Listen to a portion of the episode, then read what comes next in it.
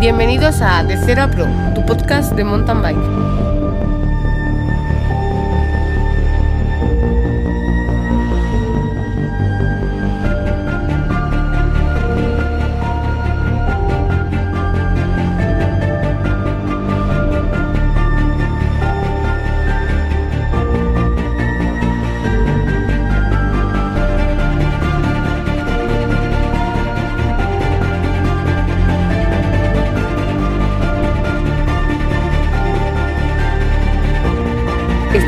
Escuchando De Cero a Pro, tu podcast de mountain bike.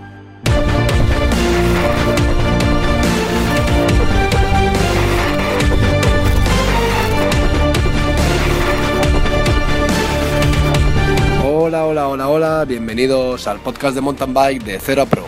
Me presento, mi nombre es Cristian y llevo 17 años metido en el mundo de la mountain bike, en el mundo de la bicicleta de montaña tanto en competición como posteriormente, pues bueno, colaborador y organizador de varias pruebas eh, de, esta modalidad. Y bueno, también he dirigido una página web, entre otras cosillas, ¿no? Y bueno, os cuento un poco porque se me ocurrió esta idea del podcast. Y es que desde hace un tiempo me, me he aficionado a escuchar grabaciones de este formato. Y tras buscar diversos temas, me decidí a ver si había algo de mountain bike subido a la red. Y sí, bueno, encontré algo, pero no era exactamente lo que yo demandaba. Entonces me dije, oye, Digo, ¿y si lo hago yo? Así que me he decidido tratar temas de mountain bike a nivel nacional. Bueno, recordar que estoy grabando desde España, concretamente desde Madrid, por si hubiese alguien que me escuchase desde fuera. Pero bueno, eh, además eh, la intención es tratar temas de entrenamiento, nutrición, aunque la verdad es que intentaré no tratarlos yo en primera persona, sino bueno, siempre entrevistar a alguien o o lo que sea. Pero bueno, poco a poco, vamos poquito a poquito, ¿no? Y bueno, perdonarme por si me trabo, me equivoco, nunca he hecho esto. Eh, es como hacer radio, pero no en directo. Eh, menos mal, ¿no? Porque si no, la liaríamos, ¿no? Pero bueno, además si tenéis alguna sugerencia o queréis tratar algún tema o incluso saludar a alguien, solo tenéis que dejarme un comentario en el podcast del programa. Y bueno, ahora sí, comenzamos.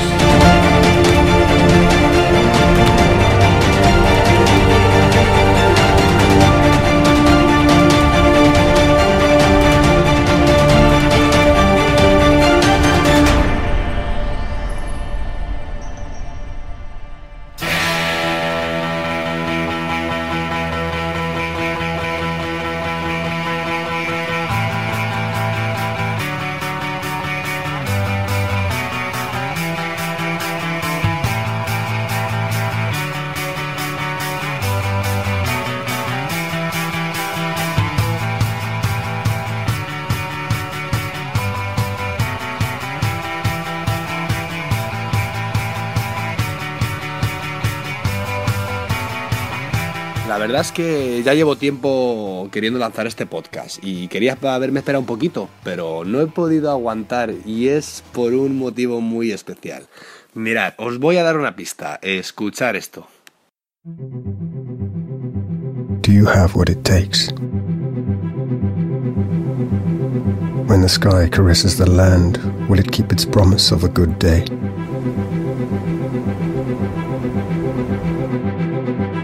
This landscape can have a short temper.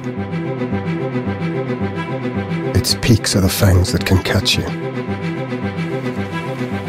You slip, you fall, you snap something. Was it a cable? A tendon?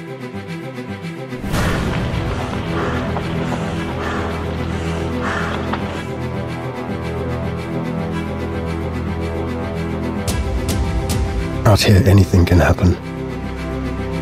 Trails once hardened by the sun now turn to deep sand. Ripping winds that nobody forecast. Tired hands that need to redo what's already been done. An icy downpour when you least expect it. You're in Africa's cradle one moment, contemplating defeat the next. This land is untamed. It's like peering over a sheer drop, thrilling and terrifying all at once. To conquer it is to surmount its unpredictability, grimace at the situation and roll on. Marvel at its majesty because On the other side of the ridge lies legend, and a new mark to be measured by.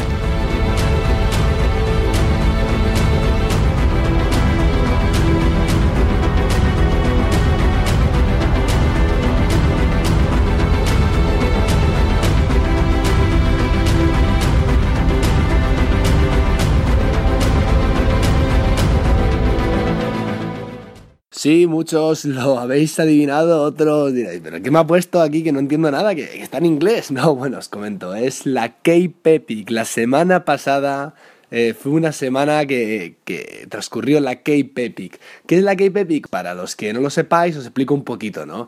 Digamos que es una de las carreras referencia a nivel internacional eh, a los que nos encanta esto de la bicicleta montaña, bueno, yo soy apasionado, soy auténtico fan de esta carrera, ¿no?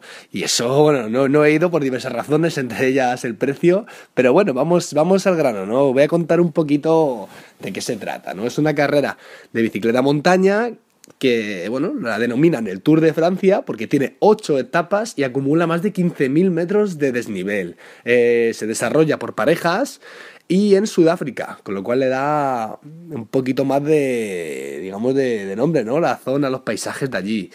Tiene un marketing exquisito, televisan todas las etapas eh, día tras día, hacen resúmenes y sobre todo también una cosa muy importante que creo que también ayuda a la repercusión de la prueba es que eh, van muchísimos profesionales de mountain bike, entre ellos... Eh, varios años, incluido este año que ha ido Nino Surter, Manuel Fumi, que Sauser, Kuljavi, José Antonio Hermida, que, que, ha hecho un montón de ediciones de la Cape Epic, que este año la verdad es que iba con, con Purito. Eh, ¿Representantes españoles que había también en la prueba? Pues sí, bueno, había, había muchos españoles, ¿no? Entre ellos, eh, tal y como hemos dicho, José Antonio Hermida con Purito, Miser con Zugasti, bueno, Ismael Ventura, muchísima, muchísima gente, ¿no? El equipo Buff Scott, ¿no?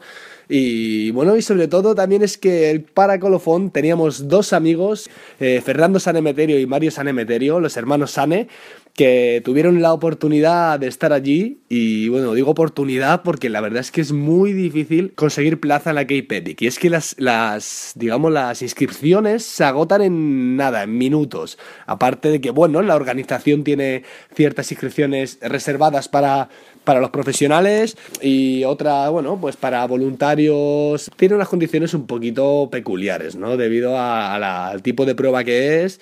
También remarcar que es una prueba UCI.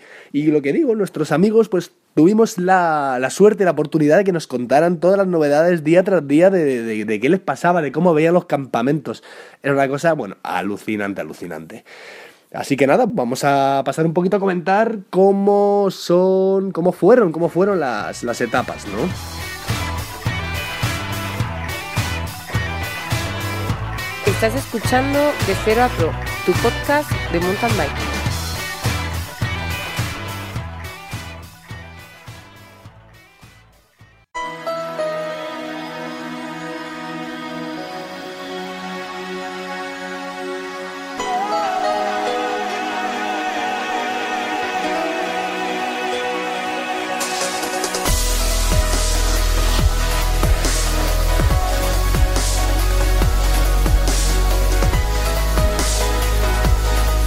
Primera etapa se desarrollaba, digamos, en un prólogo cortito de, de 26 kilómetros y 750 metros de desnivel, que no está nada mal, la verdad, con, el, con, los pocos kilómetros y el de nivel acumulado.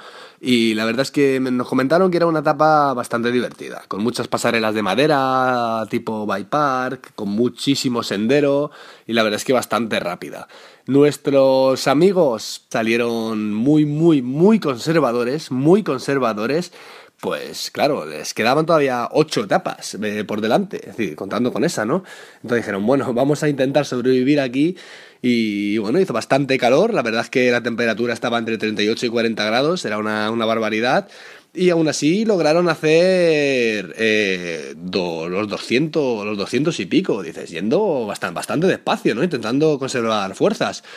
Os comento que, que la Cape Epic, eh, además que es por pareja, digamos que hay como unas 600 parejas, es decir, unos 1200, 1200 corredores, lo que es una barbaridad, ¿no? Luego, sobre los profesionales, digamos que la victoria la obtuvieron eh, Manuel Fumic y Avanzini y poquito más, ¿no? Ese primer día era un día de contacto con el campamento, pues con la prueba, pues eh, recordamos que el día anterior habían estado recogiendo los dorsales, eh, bueno, con todas las hojas de información y todas esas cosillas. en féminas, Sabine Speed y Robin de Grot se, se proclamaron líderes en esta primera etapa prólogo.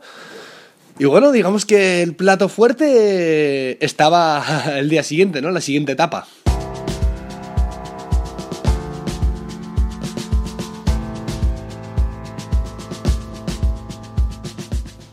Llegaba la primera etapa y con la primera etapa llegaba el drama, llegaba la desesperación para muchísimos corredores. Y es que los 101 kilómetros y concretamente 2.300 metros de desnivel eh, hacían mella en muchísimos de ellos.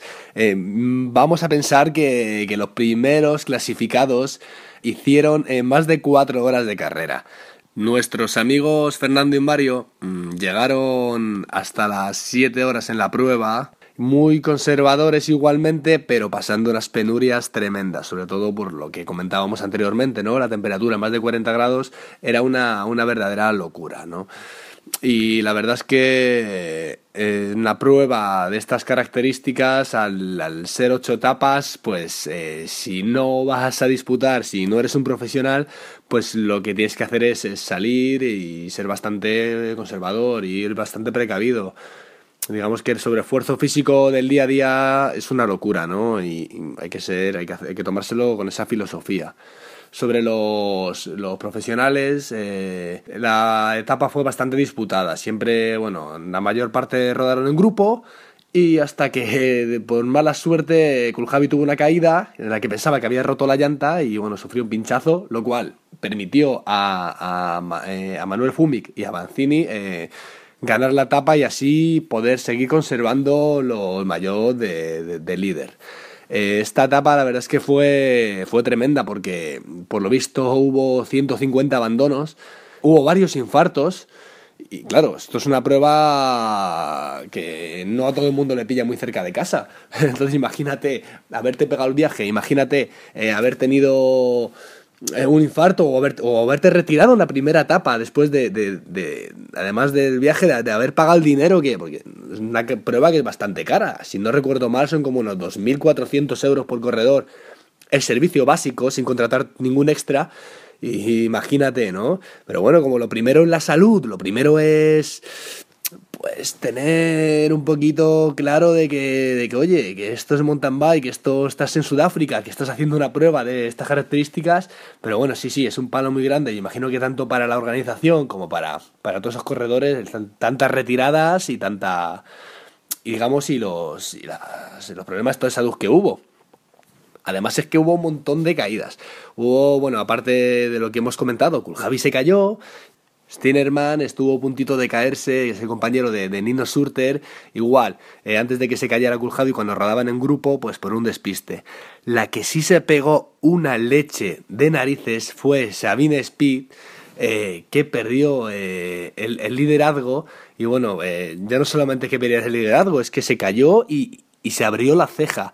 Os voy a dejar en, en las notas del programa el enlace para que podáis ver el vídeo. La verdad es que es impresionante, ¿no? Es impresionante cómo, vuela por encima de la bicicleta y, recibe un golpe en la cara y, se queda con la, con la ceja abierta, ¿no? Y bueno, ya, como comentábamos, lamentablemente, pues perdiendo, perdiendo puestos y perdiendo ese mayo de líder que, que conservaba. Remarcando un poquito, pues, eh, de la categoría Master, podíamos celebrar que, que Miser y Zugasti tenían el, el maillot de, líder de la categoría, ¿no? El, el maillot azul. Eh, bueno, pues los representantes españoles súper contentos por haber conseguido, pues, semejante premio, ¿no?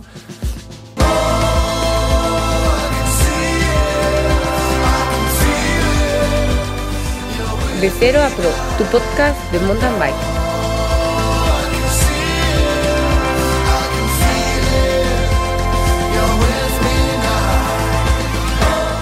5 de la mañana y recibo en un grupo un WhatsApp de, de mi amigo Fernando Sane y me dice, oye, que, he visto a Dios. Y ¿qué pasa? ¿Qué pasa? Dice, nada, que, que, nos ha llegado un mensaje, un mensaje de texto al teléfono móvil y nos dicen que, que has recortado la segunda etapa.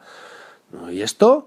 Sí, sí, que, que, la primera vez en la historia que pasa en la Cape Epic y que la segunda etapa, que, igual tenía pensado que fuera de más de 100 kilómetros, eh, pasa a ser a 62 kilómetros y 1500 metros desde el nivel. Bueno, la verdad es que esto es una cosa que, la Cape Epic es la primera vez que hace en la historia. Esta prueba, recordamos que se lleva celebrando desde el año 2003, es decir, lleva 14 años celebrándose y, bueno, la primera vez que toman esta decisión, y es por lo que comentábamos, ¿no? Eh, aparte de los ciento y pico retirados que hubo, pues varios infartos y además que las temperaturas no bajaban, las temperaturas eran tremendas. Eran, superaban día a día los 40 grados. Con lo cual, la final fue una etapa que bueno, de transición entre comillas, eh, pero bueno, con el calor tampoco les dejaba mucho margen de descanso. Eh, los equipos pro, pues llegaba la primera victoria para Saucer y para Kuljavi, aunque Manuel Fumik y Avancini pues seguían con su mayo de líder, guardando un poquito las distancias y sin cambios muy relevantes. Los representantes españoles en categoría máster, eh, Ivon Zugasti y Miser, mm, conseguían, bueno, conseguían no, seguían, seguían teniendo ese, ese codiciado mayor azul de, de líder en su, en su categoría.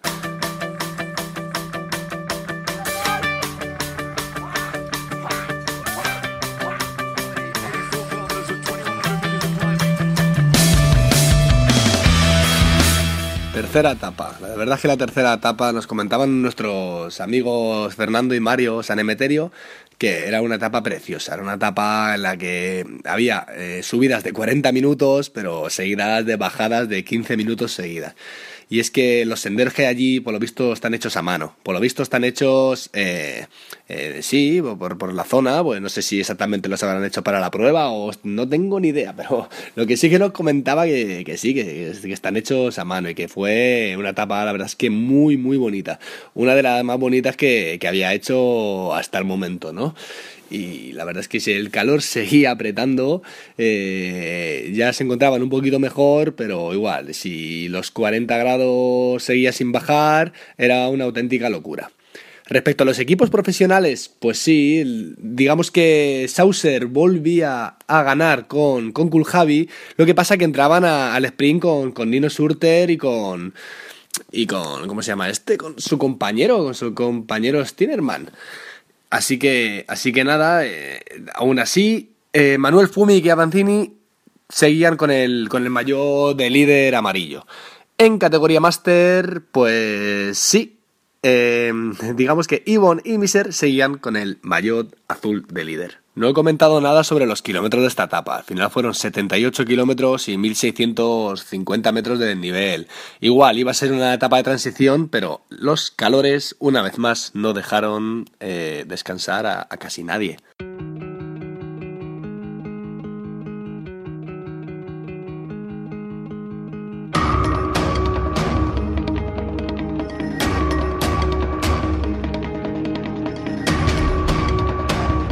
Estás escuchando De Cero a Pro, tu podcast de mountain bike.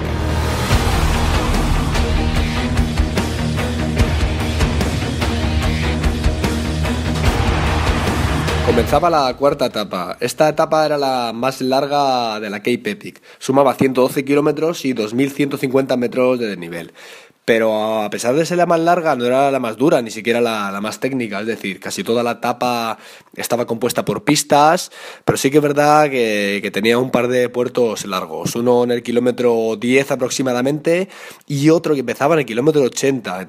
imaginaros el kilómetro 80, cómo tienen que ir las piernas de cargadas, había un puerto bastante largo de unos aproximadamente 15, 15 kilómetros, eh, una, una barbaridad, pero igual, era una etapa bastante pistera, bastante facililla, aunque tal y como he comentado, la, más larga de, esta edición de la Cape Epic 2017. Eh, bueno, eh, nuestros amigos eh, Mario y Sane lograron disfrutarla. Eh, debe ser que ya el cuerpo estaba acostumbrado a, todos estos días de, no sé, el cuerpo eh, parece que cuando mm, haces dos, tres días seguidos le cuesta, pero cuando llega el cuarto día, al quinto día, se va acostumbrando al esfuerzo físico, lo asimilas como que, oye, esto es lo que, esto es lo que me toca, esto es lo que tengo que hacer, ¿no? Y la verdad es que disfrutaron mucho, lograron adelantar a muchísima gente, lograron coger ritmo, además es que también os comentaba que las temperaturas habían bajado, ya no hacía tanto calor como estos días anteriores que había superado el termómetro los 40 grados, ahora sí que había calmado un poquito, seguía haciendo calor, pero ya no, ya no era tan, tan, tan abrasivo, ¿no? Eh, respecto a profesionales, pues, eh, pues Sauser eh, y Kuljavi tuvieron un problema mecánico iban rodando en el grupo de cabeza. Eh, bueno, entendemos que en casi todas las etapas todos los profesionales rodaban juntos, pegando relevos, intentando hacer escapadas y cuando iba rodando en esas posiciones, eh, no sé si era, no, un pinchazo, no, era un, no sé si se le metieron un palo entre los radios, un palo entre el cambio, lo que les hacía perder dos minutos, ¿no? Y esto permitía a Nino y a Stinnerman adelantarse en la general, entrando a meta, eh, digamos al sprint, aunque no ganaban, con su, con su equipo hermano Scottish Ram, compuesto por Michael Mar de Hayden y Adrian Frisnet. Nino y Stinnerman, a pesar de haber entrado, haber ganado distancias, eh, aún no conseguían el, el maillot, el maillot amarillo de, líderes, y sí que los del equipo SRAM, eh, Fumik y Avancini, sí que seguían con, con el maillot este tan codiciado. En categoría máster no, había, no había grandes cambios. Eh, el equipo Orbea, compuesto por Irvon Zugasti y, Tommy Miser, seguía liderando la prueba con el, con el maillot azul.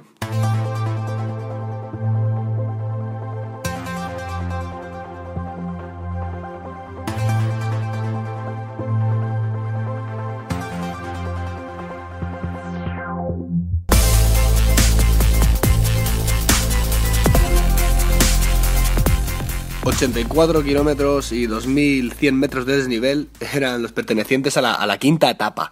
Quinta etapa con la cual nos comentaba Sane que tenía más de 50 kilómetros de senderos. Una etapa espectacular, una etapa preciosa, que además en la, en la que volaron y además que apretaron en los últimos 20, no, miento, los últimos 40 kilómetros adelantaron a más de 200 personas yendo a un ritmo invernal. Era su sexto día consecutivo y la verdad es que lo pudieron disfrutar muchísimo, muchísimo. Igual, nos comentaban lo que, lo que hemos dicho, una etapa preciosa, una etapa con, con bosque, una etapa que combinaba sendero, combinaba pista, combinaba de todo, ¿no? Pero sobre todo esos 50 kilómetros de sendero, que es una cosa espectacular, es decir, que no se quedaban solamente 30, 34 kilómetros de pistas, que, que, no, que no es nada, no es nada para una etapa, para una etapa maratón. Y sobre los corredores profesionales teníamos el primer percance para el equipo Cannondale, compuesto por Fumik y Avancini o Avancini, es que exactamente no sé, no sé cómo se pronuncia, lo habré dicho de, de cuatro maneras distintas eh, durante la grabación del podcast. Bueno, da igual, eh, su primer pinchazo que le hacía perder unos minutos importantísimos y que, claro, permitía al equipo de Nino y, y a su equipo hermano eh, Scott entrar juntos a meta otra vez, tal y como hicieron en, la etapa anterior. Y ahora sí que sí, eh, Fumi y Avancini perdieron el maillot amarillo de líderes por seis minutazos. Seis minutazos que perdieron el pinchazo, que perdieron, bueno, no sé si también a causa de, los altísimos ritmos. Sobre las chicas, que no comenté nada en la etapa anterior, pues no había grandes cambios. Eh, recordamos que después de la caída que había sufrido eh, Sabine Spitz en la primera etapa, pues eh, Esther Sus y Ginny Stenerhag habían logrado sacar una buena distancia, pues sacándole más o menos 12 minutos en la clasificación, lo cual les hacía muy, muy difícil recuperar ese, ese mayo de líder. Mm, aunque sí que es verdad que en todas las etapas eh, lograron entrar juntas al sprint, unas ganaban Esther Sus y Janie, otras Sabine Speed y Robin de Groot bueno, eh, no, no, era suficiente, no era suficiente para tener ese, ese codiciado mayor de, de líderes de, las chicas. En categoría Master, pues seguíamos con, seguíamos con Tommy Miser y con Ivon Zugasti como, como líderes, como líderes sin grandes cambios y bueno, luchando, luchando, manteniendo, manteniendo ese mayor e intentando conseguirlo hasta, hasta el final de, de, esta, de esta preciosa Cape Epic.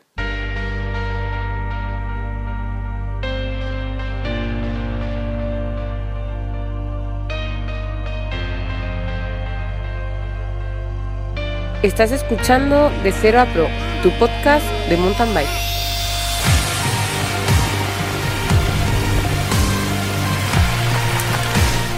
Sexta y penúltima etapa de la Cape Epic. Madre mía, que ya se estaba acabando. ¡Uh, qué locura!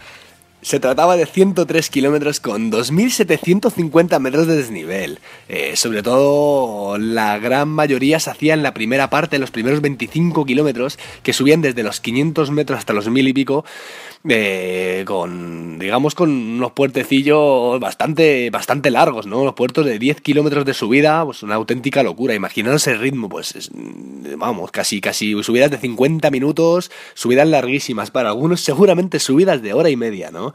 Y la verdad es que se presentaba una etapa bastante interesante porque... Nino Surter eh, con su compañero Stinerman estrenaban mayo de líder. Eh, recordamos que Manuel Fumic y, Avancini se habían quedado pues como unos seis minutos, ¿no? Pero es que eh, Christoph Sauser y, y Jaroslav Kuljavi estaban solamente a 50 segundos, es decir, tenían que pelear ahí pues como, como fuese, ¿no? Por, por, por tener ese maillot y, recordamos que solo quedaba la sexta etapa y el día siguiente era la gran final tanto anuncio en la Gay Baby que me hace mucha gracia este nombre de la gran finale, que no es como medio francés o no, no lo sé, es muy, muy extraño. Bueno, estamos en Sudáfrica, ¿no?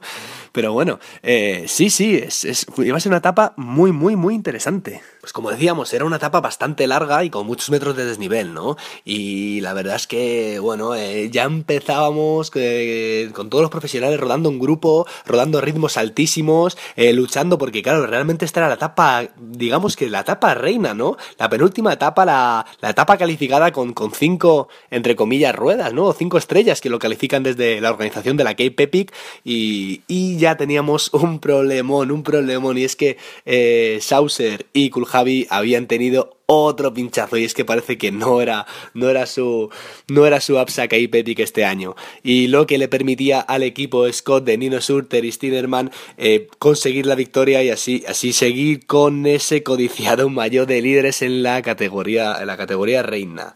Y bueno la que, de la que de verdad no era su Cape Epic era de Sabine Spitz que lamentablemente sufría una caída, una caída también bastante, bastante dura, en este caso no tan físicamente para ella, pero sí para su bicicleta.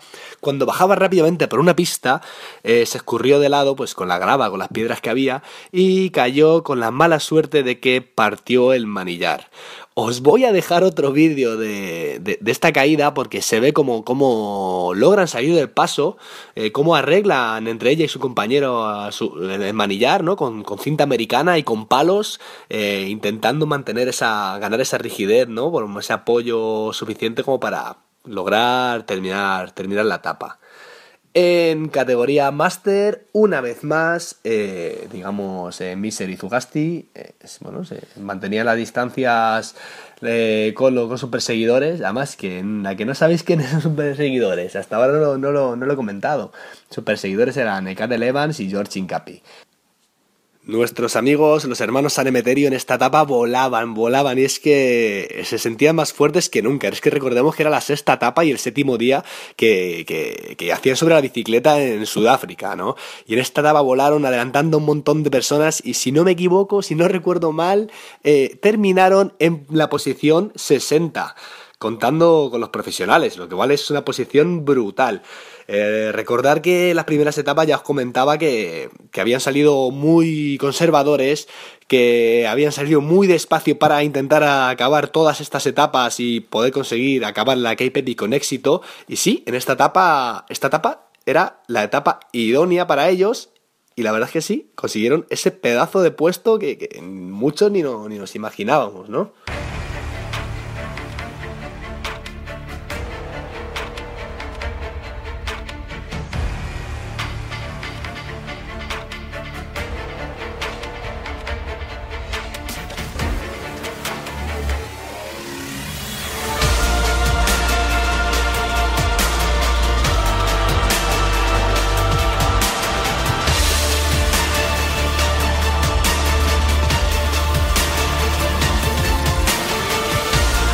Última etapa, etapa muy rodadora, 85 kilómetros y 1350 metros de desnivel, eh, casi todo, bueno, llano, un solamente con un par de puertos, uno en el kilómetro 10 y otro en el kilómetro 42 más o menos. Eh, que no iba a servir mucho para sacar distancias entre, entre los grupos. Imaginaros quién ganó en la categoría Pro. Bueno, Nino Surter y Stinerman se programaban campeones y lo único que lamentábamos muchísimo ese día, lamentábamos muchísimo y es que Miser y Zugasti habían perdido ese maillot de líder en categoría Master. Al final habían sido rebasados por Cadel Evans y George Incapi eh, bueno, pero aún así lograron tener un segundo, un segundo y merecido puesto. Enhorabuena para ellos. Eh, nuestros amigos lograban terminar a Cape Petty con toda la felicidad del mundo. la verdad es que sé que estaba cansado, pero logré hablar con, Fernando y para preguntarle qué tal, qué tal las impresiones ¿no? de, de lo que era esta prueba. Y esto es lo que nos comentaba. Hola, Sane. ¿Cómo has vivido esta Cape Epic? Eh, ha sido una Cape peculiar, eh, por lo que nos han dicho, ya que nosotros era la primera Cape. Hemos pasado muchísimo calor los primeros días, eh, de hecho apenas dábamos ni un duro por nosotros porque llegaríamos. Luego hicimos dos etapas muy tranquilitas, recuperando todo lo posible y bueno, al final hemos acabado en unas posiciones bastante dignas, adelantando a muchísima gente. Y aparte, independientemente de los puestos, ¿qué tal son los recorridos? Porque todos los que no hemos ido a la Cape Epic siempre nos hemos preguntado, oye, ¿son muy pisteros? ¿Tiene mucho sendero? ¿No tiene sendero? Cuéntanos un poco. Eh, en cuanto al recorrido, había de todo, había días espectaculares, eh, tal vez uno de los días en los que haya hecho el mejor recorrido de todos los que he hecho haya sido aquí en la Cape, un día que dentro de los 80 kilómetros teníamos más de 50 kilómetros de single tracks, caminos preparados, dobles, saltos, peraltes, bueno, una locura, una locura en la que sí es cierto que tal vez yo la pondría en una etapa de las primeras para poder para poder disfrutarla más, ya que si no tienes mucho gas, pues pues tampoco lo disfrutas tanto, ¿no? Pero bueno, aún así una gozada. Luego también ha tenido días más pisteros, que sí es cierto que los compensabas con las pedazos de, vistas que tenías. ¿Qué tal la acogida y el campamento?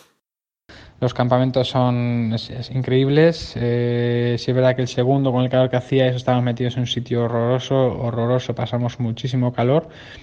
Eh, es un país precioso. Eh, la carrera discurre por unos valles increíbles. Eh, la gente se vuelca con la carrera. Pasabas por los pueblos, la gente te animaba, las escuelas salían para verte, los habituallamientos, la gente se preocupaba, te cogían la bici, te la limpiaban, te engrasaban una pasada. Voluntarios increíbles, el despliegue que hay, un campamento médico increíble, una zona de comedor para voluntarios que serán más de 500. Eh, te digo una cifra por decir, porque es que es increíble. Eh, la zona del comedor súper bien distribuida, había zonas para recoger el, catering mm, como seis o siete, nunca había colas. Sí es cierto que yo echaba de menos un poco alguna comida mejor, se repetía bastante y demás, pero bueno, no había problemas por repetir las veces que quisieras. Claro, los que no hemos ido, los que no hemos estado, pues nos imaginamos todo lo que nos estás contando, ¿no? Del campamento, pero por ejemplo el ambiente, eh, ¿había buen ambiente allí o cómo era? En el ambiente, ¿qué contaros del ambiente? Te mezclas con gente, pues eh, desde famosos hasta profesionales, la convivencia del día a día es espectacular. ¿Y después de toda esta experiencia, te pareció cara la Cape Epic? Es decir, eh, ¿la ves como una carrera cara?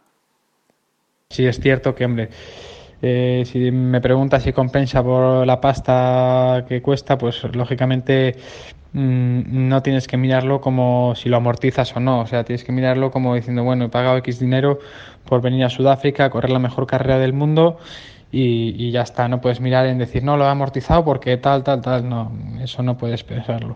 Sane, tú has ido publicando tus aventuras durante tu estancia allí. ¿Notas que hay más boom mediático alrededor de esta prueba que de quizás otras distintas? La repercusión mediática en la carrera es increíble. Yo no soy una persona que eh, trabaje mucho las redes sociales, eh, busque los likes ni nada de eso, pero mm, lo que he tenido, los, los, seguidores que he tenido estos días, los me gustas, los likes del Instagram, increíbles. O sea, nunca he tenido tantos, ni, ni creo que nunca volveré a tener tantos. Y, y nada, y luego mm, llegas a meta, los hermanos Anemeterio, increíble, increíble. O sea, en ese aspecto no creo que haya otra cosa igual. ¿Algún consejo para aquellas personas que quieran ir en un futuro? Hay que venir concienciados de que vais a sufrir, no es ningún regalo, ¿vale? Yo tal vez sea también, hombre, nunca había hecho ocho días seguidos de bici y yo creo que será de lo más, de lo más duro que he hecho. Lógicamente habrá carreras más duras, pero depende, todo depende de cómo te lo, te lo tomes.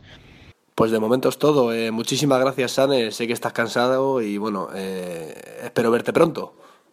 Un saludo desde Cape Town. Eh, hoy hacemos noche aquí y ya mañana cogemos el vuelo de vuelta a España. Un abrazo. Venga, cuídate.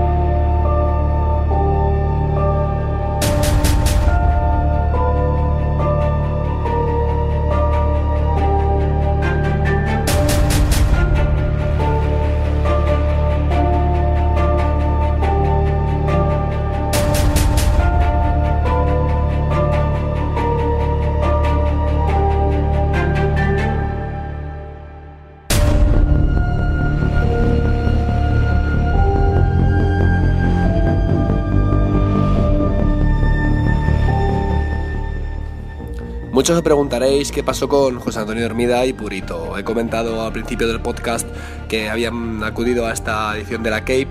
También la verdad es que Purito estuvo en la, en la Andalucía Bike Race en el mes de febrero y ahora repetía con, José Antonio Hermida en, esta carrera. Así que nada, he rescatado un audio que grabaron en, YouTube eh, para una, una revista y, os lo dejo, yo lo dejo para que, para que las escuchéis.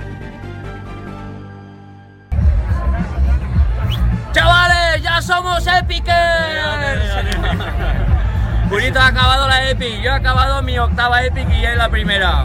Una etapa fea, fea. Sí, ha sido, ha sido. Toda de rodar, pista, pero quieras que no, tenía. Se ha acabado, se ha acabado ya y súper orgulloso de haber acabado mi primera Epic. Una carrera durísima, guapísima, hemos disfrutado mucho, mucho. Eh, una aventura y la verdad que muy, muy contento. Repetiremos, estoy seguro. La alegría de haber acabado, de haberla hecho con un fenómeno como Purito. Y además en un día como hoy, que es que no aquí en Valdeville hay un ambientazo. Y la etapa, como os decía, un poco rara porque era mucha pista, pero sí que es verdad que para la gente de atrás lo van a agradecer. Poder rodar, también hacía falta que la gente, yo por lo menos estaba muy cansado, también, también hacía falta. Pero bueno, bueno amigos. Así que ya sabéis, si queréis acabar Epics, o conmigo o con Purito, que tenemos experiencia. Venga, gracias. Hasta el que viene.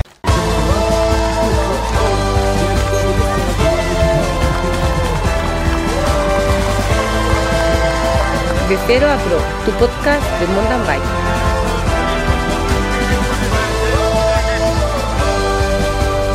Vaya resumen express que he hecho de esta Cape Epic 2017. La verdad es que, como os he comentado antes, me hubiese encantado haberlo hecho antes, me hubiese encantado poder seguir las, las etapas en, el día a día y contando un poquito más eh, lo que sucedía en el momento, pero bueno, la verdad es que no nos da, no me da para más.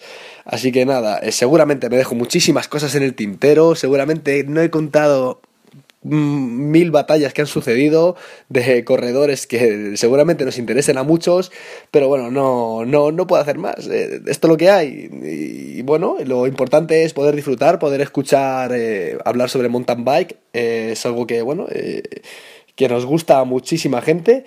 Y ya sabéis, para poder seguir el podcast podéis hacerlo a través de las redes sociales Twitter con de 0 a pro y Facebook de 0 a Pro. También darle a seguir, darle a me gusta eh, y nada. Y sobre todo también eh, para los que no utilicen las redes sociales y utilicéis el correo electrónico, eh, podéis escribirnos a de 0 a Pro allí comentarnos lo que queráis igualmente en las notas del programa del podcast podéis comentarnos cualquier tema que os apetezca vale así que nada seguimos escuchándonos en el podcast de 0 a Pro un saludo.